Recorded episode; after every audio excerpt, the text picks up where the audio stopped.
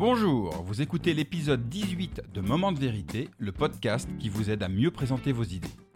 Aujourd'hui, on va parler storytelling et je vais vous expliquer comment transformer vos présentations en histoires qu'on a envie d'écouter. Mon nom est Bruno Clément, je suis le cofondateur de The Presenters, un cabinet de conseil en stratégie narrative. Et mon métier, c'est d'aider les gens à exprimer clairement leurs idées et les présenter efficacement en toutes circonstances, de la machine à café au palais des congrès. C'est le deuxième épisode de Moment de vérité que je consacre au storytelling. Et je vous invite à écouter ou à réécouter l'épisode 6 de ce podcast, vous avez dit storytelling, dans lequel je partage avec vous les grands fondamentaux du storytelling, notamment la boucle narrative, enjeu, action, conséquence. Cette boucle permet de créer un lien de cause à effet entre chacune des actions d'une histoire. Pour illustrer mon propos, une histoire c'est un enjeu, par exemple réussir le casse du siècle qui entraîne une action, préparer dans les moindres détails un plan infaillible, qui génère des conséquences, devenir riche ou pas. Et vous avez en trois temps le pitch de la Casa des Papels. Aujourd'hui, je vous propose de compléter cette boucle narrative en y intégrant les cinq personnages dont vous avez besoin pour créer une histoire. Ces cinq personnages sont des archétypes ou des personas qui ont été modélisés en 1966 dans le schéma narratif actantiel créé par Julien Greismas, illustre chercheur en narratologie. Alors au-delà de la curiosité intellectuelle, nous verrons surtout comment appliquer ce schéma narratif pour transformer vos présentations en histoires captivantes. Mais avant de dévoiler ces personnages, j'aimerais partager avec vous l'ingrédient indispensable à toute bonne histoire, le changement. Toute histoire est le récit d'un changement. Et c'est la quête de ce changement qui nous tient en haleine. Que vous regardiez Star Wars ou Le Grand Bain, il y a toujours une quête de changement. Libérer la galaxie de Dark Vador, ou suivre les péripéties de sept paumés qui vont peut-être sortir la tête de l'eau en devenant champions de natation synchronisée masculine. Toute histoire est le récit d'un changement, et une présentation bien construite est le récit d'un changement provoqué par votre idée ou votre projet. Un dirigeant va raconter à ses équipes comment une nouvelle organisation va rendre l'entreprise plus agile. Une start-up va raconter comment sa nouvelle application digitale va changer le monde et enrichir les poches de ses investisseurs. Un manager va raconter comment son dispositif marketing a permis de doubler les ventes d'un produit. Et pour raconter ce changement en mode histoire, il vous faut cinq personnages. Le premier personnage, c'est le commanditaire. Le commanditaire, c'est celui qui souhaite et déclenche le changement parce qu'il y a un problème à résoudre. Dans un conte de fées, c'est le roi dont la fille vient d'être enlevée par un sorcier maléfique et il doit absolument la retrouver avant trois jours, car sinon son royaume tombera entre les mains de son ennemi juré. Le second personnage, c'est le héros. Dans une histoire, le héros, c'est celui qui est porteur d'une promesse de changement et qui va tout mettre en œuvre pour rendre possible ce changement. Dans un conte de fées, c'est le preux chevalier, animé par l'envie de servir son royaume, qui promet à son bon roi de sauver sa fille. Évidemment, cette quête de changement menée par le héros ne va pas se faire sans difficulté. Elle va donner lieu à une succession d'épreuves qu'il devra surmonter pour tenir sa promesse de changement. Interviennent alors deux personnages clés. Les opposants, ce sont tous les personnages et situations qui résistent et s'opposent au changement, et les alliés, qui sont tous les personnages et les situations qui vont soutenir et faciliter ce changement.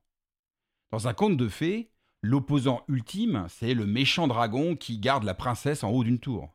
Et l'allié principal, c'est l'enchanteur bienveillant qui offre une épée magique au héros, qui lui permettra ainsi de terrasser le dragon. Enfin, le dernier personnage du schéma actantiel, c'est le bénéficiaire. Les bénéficiaires, ce sont toutes celles et ceux qui profitent du changement, ou le subissent si l'histoire se termine mal. Dans un conte de fées, la bénéficiaire principale, c'est évidemment la princesse qui est sauvée. Mais il y a aussi tous les habitants du royaume qui vont rester en paix.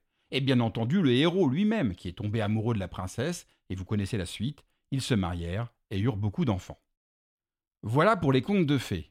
Mais comment utiliser les cinq personnages du schéma actantiel pour transformer vos présentations en histoires qu'on a envie d'écouter? Le commanditaire vous aide à identifier l'ingrédient principal de votre introduction, à savoir le problème qui empêche votre public de dormir la nuit. Ainsi, vous répondez au principal enjeu de toute introduction, capter l'intérêt du public. Prenons un exemple d'actualité, le travail à distance. Imaginons que je suis le dirigeant d'une entreprise qui s'adresse à ses équipes. Il pourrait commencer comme ça. La crise du Covid-19 nous met face à un enjeu majeur. Nous devons trouver une nouvelle manière d'organiser notre travail pour faire perdurer notre entreprise économiquement tout en protégeant la santé de nos collaborateurs.